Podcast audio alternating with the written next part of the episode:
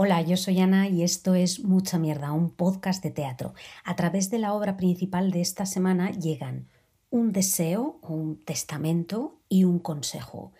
El deseo, no me enterréis mal vestida. Hmm, no me enterréis mal vestida. Y el consejo, aunque también es un deseo, descansa todo lo que puedas. Descansa todo lo que puedas. Hoy hablo de concurso de malos talentos de la compañía José y sus hermanas y después de Sweet Dreams de Alberto Velasco. Arranca ya mucha mierda. Bueno, José y sus hermanas han estado unos días en los canal en este cuarto montaje. Avisé en cartelera, recuerda, échale un vistazo en Instagram todos los lunes. Ellos ya habían estado en Teatrayura con este concurso de malos talentos. Tenía muchísimas ganas de ver a las hermanas otra vez porque en la pasada temporada vi en El Conde Duque su creación Explora el Jardín de los Cárpatos. Puedes escuchar el podcast en la temporada 1, en el episodio número 3. Y era una crítica al neoliberalismo centrada en el modelo de explotación turístico. Hablaré después de los temas que vertebran las creaciones de José y sus hermanas, pero al lío.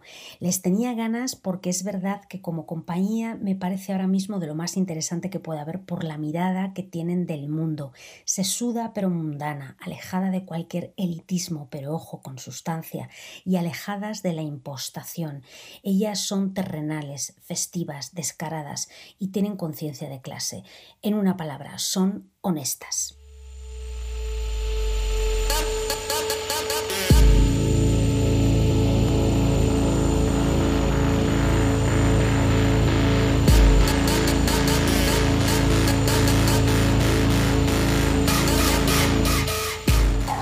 Pudiéramos dar un único consejo para tus futuros, sería descansa todo lo que puedas.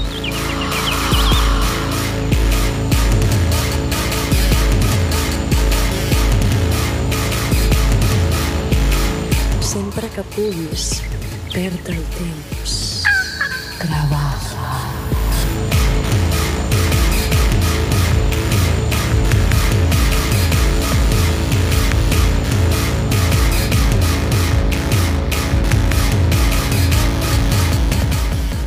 Estamos haciendo realmente lo mínimo que podemos hacer. Esta noche haremos que hacemos algo, haciendo que hacemos teatro. Esta creación, concurso de malos talentos, es un grito ni siquiera desesperado. Yo diría que desde el agotamiento de las generaciones millennial y Z, si al menos lo visten ellas mismas, aunque luego vemos tú y yo, porque creo que más allá eh, de cosas muy generacionales hay cosas que son sistémicas, desgraciadamente para nosotras, y de ahí que también las podamos entender mejor, creo. José y sus hermanas nos retratan una generación de gente marcada por la ansiedad, por la imposición de la omnipresencia en redes, por el consumo intensivo inmediato. Yo diría también que por una autoexigencia de la expresión de uno mismo. José y sus hermanas parten de una premisa. Hay unas expectativas muy altas sobre nosotras. Vivimos agotadas, no tenemos tiempo, no paramos nunca. Si no paramos nunca, ¿cómo vamos a salir de este círculo vicioso marcado por la precariedad, la autoexplotación y a veces sin el autoexplotación a secas? Futuros marcados por la incertidumbre, también por lo aspiracional, como ellas dicen, vivir en el centro de Barcelona o de cualquier gran ciudad, pagar 900 pavos por un apartamento cobrando 1.500 sin contrato estable y seguir sonriendo, creer que es suficiente sabiendo que no lo es. Y lo que hacen es tratar de parar, pero hacerlo como José y sus hermanas, como compañía de teatro. O sea, el teatro como herramienta, más allá de espectáculo, herramienta, parar y reflexionar sobre la cultura del esfuerzo, el derecho a la pereza, y esto sí tiene un sustrato muy político en el que entro después, y hacen dos cosas. Dicen, sobre nosotras pesan muchas expectativas y eso es agotador. Así que lo primero que vamos a hacer hoy es eh, decepcionarte. Y además vamos a tratar de hacer lo menos posible en escena, con lo cual aún te vamos a decepcionar más porque esta vez no traemos tanta innovación. No va a haber proyecciones ni multipantalla, por ejemplo, ni una carga demasiado performática. Vamos a tirar de despensa, vamos a usar lo que ya está hecho, lo que ya han hecho otras. Pero según las vemos, ese experimento que hacen en el escenario nos pone en la cara también la dificultad de hacer lo mínimo posible. ¿Es posible eh, hacer esto?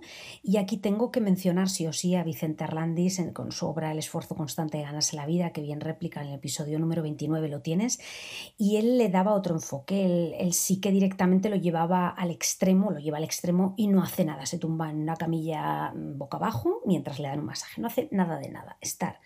José y sus hermanas toman el tema desde otra óptica y optan por un metateatro pero a la descarada, un metateatro no como típica excusa de adaptar un clásico, de hacer un contenedor temático para ideas deslavazadas, no, no, hacemos metateatro porque estamos aquí en el teatro y esto mismo va a ser una creación, los vamos a ver trabajando mientras nosotras estamos comprando una entrada o hemos comprado una entrada para que nos entretengan.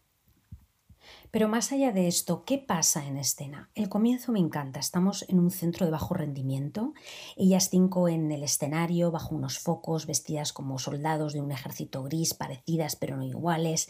Digamos que se presentan o compiten con cosas mínimas, que es lo mínimo que se puede hacer bajo un gran foco en un escenario con un libreto en la mano y con un micro pues una respiración, un bufido, un calentamiento de voz. Hacen desde ahí un guiño a la lectura teatral que a mí me pareció muy interesante y te lo comentó por esto de que decíamos de usar todo lo que ya se ha utilizado eh, hasta ahora, ¿no? Después también van a utilizar el recurso de las voces en, en playback, en fin. De ahí hacen una transición a un lugar de entrenamiento, un gimnasio donde se preparan sudan y el sudor va a ser importante en esta obra. Ellas eh, han hecho antes un canto a la pereza, a las horas de sofá viendo series, Netflix, TikTok, perder el tiempo, perrear todo lo que puedas todo lo que se le dice a esta generación que no haga precisamente. Y en el entrenamiento, en cambio, el sudor, algo muy relacionado, demasiado relacionado con la productividad, la laboral y la de los cuerpos. Esto va a cobrar también una parte como la sangre, recoger el sudor del otro, lamer su herida, tratar de sudar solo por las cosas que te generan placer. Vemos a un grupo que se prepara con unos cuerpos impostados que no son los suyos, que son musculados a través de unos trajes de silicona. Ellas cuentan que entrenan para imaginar otros futuros posibles. Y desde ahí se produce un momento que a mí me encanta y que me recordó también a Explore el Jardín de los Cárpatos. Ellos hacen en esta ocasión un desfile, eh, esta vez analógico, sin proyecciones, con banderas, con frases como corazón partido, que todo vaya bien aunque no te lo creas, tantas cosas que contarte, no es amor, es obsesión, en fin, mm, me gustó mucho. Y todo esto también con, con las mochilas de Bob Esponja, ¿no? que me parecen geniales. Es un personaje además que me parece que encarna bastante bien el contexto de una generación. Es un ser niño adulto con un uniforme agujereado como esponja que vive en una piña súper positivo, pero al final está en el fondo del mar rodeado de toda la mierda oceánica. ¿no? Recuerdo haberme encontrado con un muñeco Bob Esponja en la desescalada, en la parte de arriba de una papelera, todo sucio, patético, observándonos a nosotras mientras esperábamos en un paso de cebra con la mirada estrábica. ¿no? Le tengo un especial cariño, pero bueno, en fin, eh, que se me va. Y en este espectáculo, que es metateatro, lectura dramatizada, procesión, también hay, un, hay conciertos, hay, hay números de, música.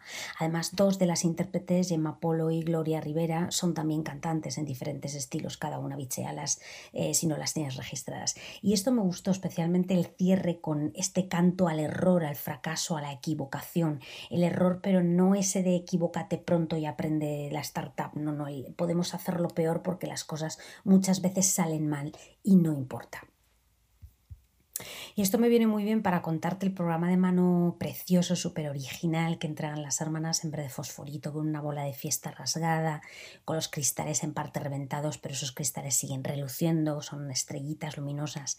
Creo que es buen símbolo la, la portada del programa de mano.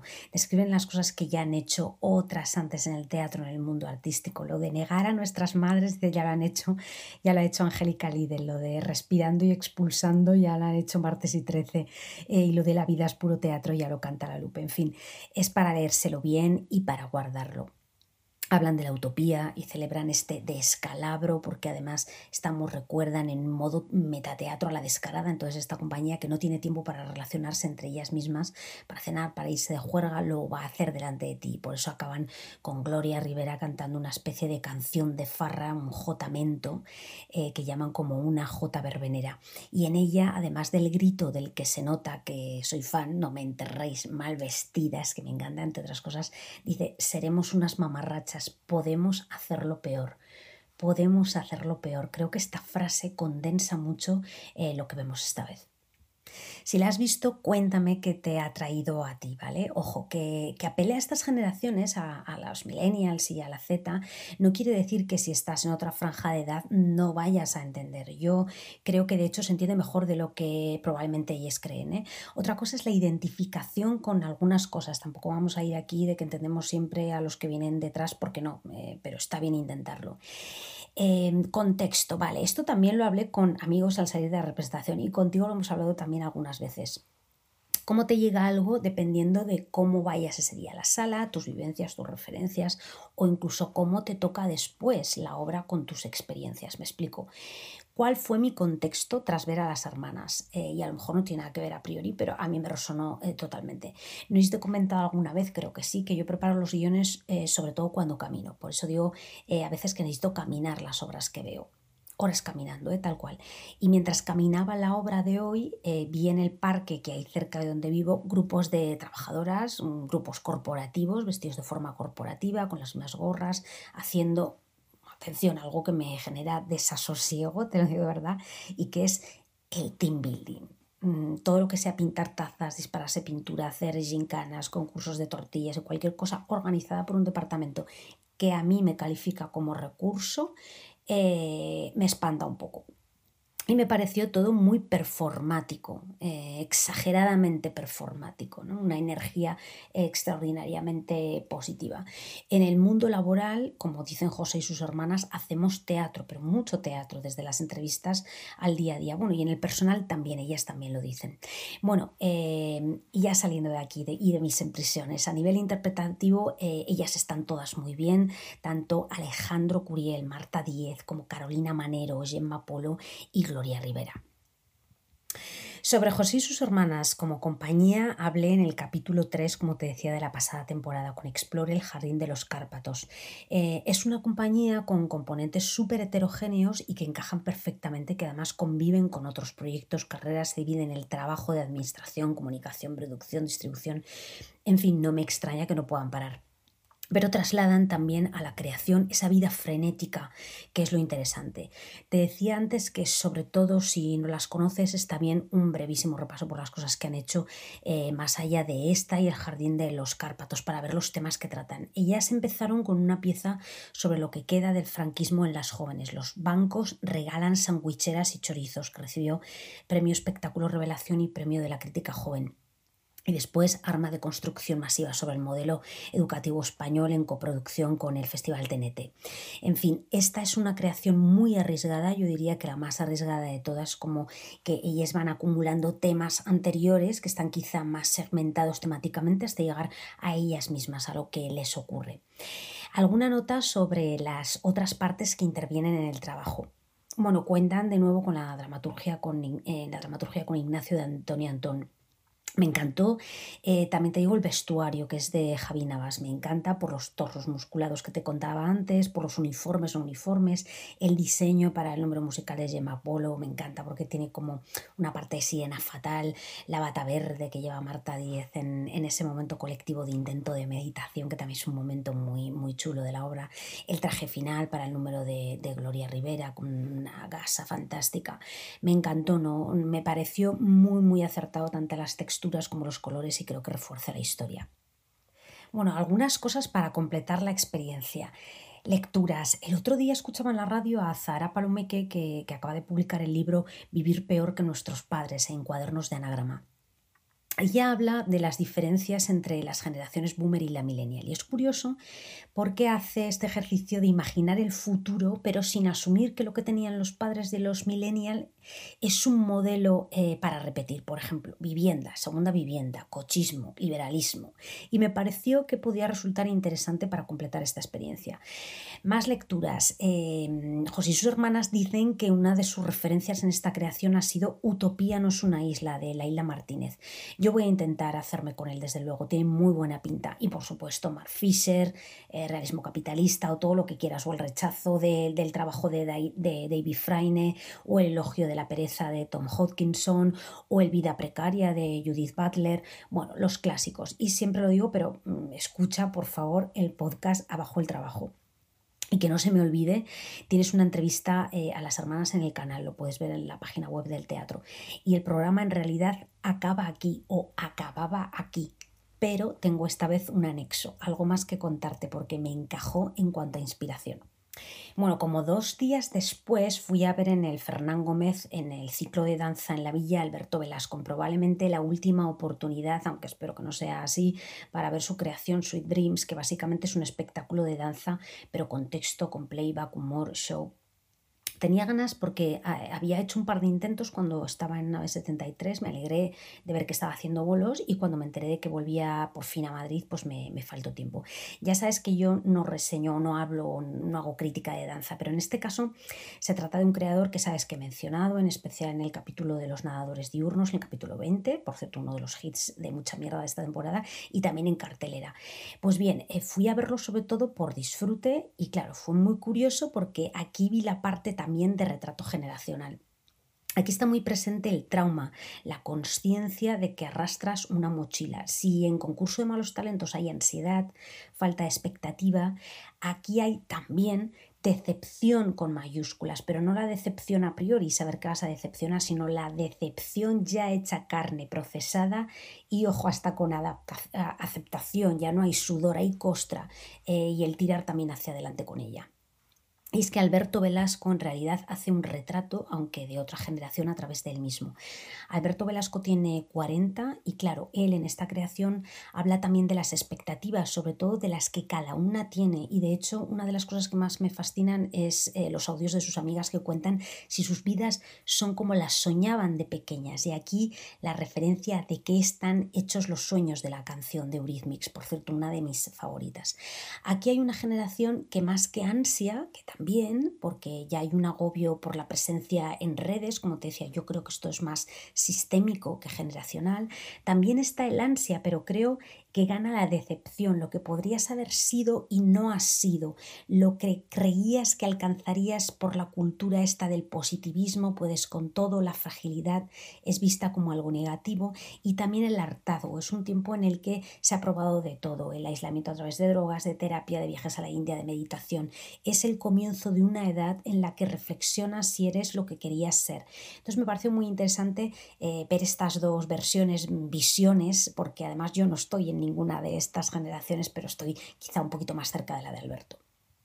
Esta es la conexión que vi. Y más allá de esto, pues bueno, interesante porque él usa una especie de lona en la que se cobija, es una lona útero con un cordero que es el nacimiento, porque es un poco el viaje del héroe de este espectáculo, contando el inicio de todo hasta lo que es él a día de hoy, porque él tiene esta cosa ritual también muy pegada al origen, a la tierra, es vallisoletano y trae el folclore que le marca, que es una cosa que también se refleja eh, muy bien, por cierto, en su corto El Rey de las Flores. Usa un capirote negro, pero también la camiseta interior de blonda y por supuesto las lentejuelas al final, un final muy estético y muy emocional. Em, pero claro, también se habla de ese fracaso, como te decía antes, y él va a mostrar eh, en una especie de carrito de cocina eh, los premios acumulados. Esta es la parte que, que, yo, más que rabia, que la podría haber entendido, yo vi casi más de sacralización tras la aceptación de, bueno, los tengo aquí y los tiro si quiero, que, eso me parece lo, más grande, ¿no? Ese carrito lo va a usar para hacer un show de cocina muy divertido porque el ingrediente principal es el trauma, el trauma sobre todo con origen de infancia y entornos normativos. Y bueno, ya termino, pero una de mis cosas favoritas es una silla que él utiliza, una silla potro, te diría, con recortes de prensa y que es un lugar donde, un lugar donde sentarse. Eh, pero casi convulsivo, casi como eléctrico. En fin, él vertebra un poco su historia a través de una canción generacional y me gusta esta idea de que las canciones que cantas de adolescente y no sabes lo que dicen hasta que eres adulto y las desgranas, las traduces pero de verdad hasta que entonces, em, porque hasta entonces solo eran una, pura melodía, ¿no? Eso me gusta. Y en este caso, pues bueno, habla de, de, que todo el mundo busca algo esta canción, ¿no? Todos somos abusados, abusan de nosotros. Me parece interesante la percha. Y no digo más, hay una cosa que no voy a decir porque espero que vuelva. Solo te digo que si vuelve hay un gaming que yo haría y es que él en el final utiliza textos de cuatro obras de teatro que lo más de lo más sería, eh, pues quien adivine las cuatro gana algo, no sé, yo es verdad que una no la saqué, ¿eh? ahí tengo que reconocerlo. Bueno, con Sweet Dreams, eh, Alberto Velasco se llevó el Godot al mejor montaje en 2022 y con esto también te digo que vemos el esfuerzo de sacar un espectáculo y también va un poco de eso, viniendo de una faceta de éxito con premios, teniendo que hacerlo con tus ahorros, sacando adelante y a lo mejor sin el apoyo de grandes teatros, pese a, a todo lo que lleva hecho ya esto es lo criminal de esta profesión. Pero sí es gustoso ver cómo él conecta con el público. Él es uno de, esos intérpretes a los que es fácil querer. Es un artista que con que mueva una pestaña ya te tiene cazado. Y es que además en este caso, como el escenario son tres flancos y es relativamente íntimo, es algo que prácticamente está haciendo para ti, como tipo el salón de tu casa. Eh, yo es que sentí que, que, me miraba, que me llevaba, muy, muy emocionante. Pues bien, eh, ahora ya sí que termino, como siempre, para cerrar. Mucha, mucha mierda a José y sus hermanas, a todas ellas. Repito sus nombres porque hay que nombrar a la gente. Alejandro Curiel, Marta Diez, Carolina Manero, Gemma Polo y Gloria Rivera. Mucha mierda, querides. Y Alberto Velasco, mucha mierda. Y a ti, Maja, muchísima, muchísima mierda. Oye, mm, no irás a ponerme en doble velocidad, ¿verdad?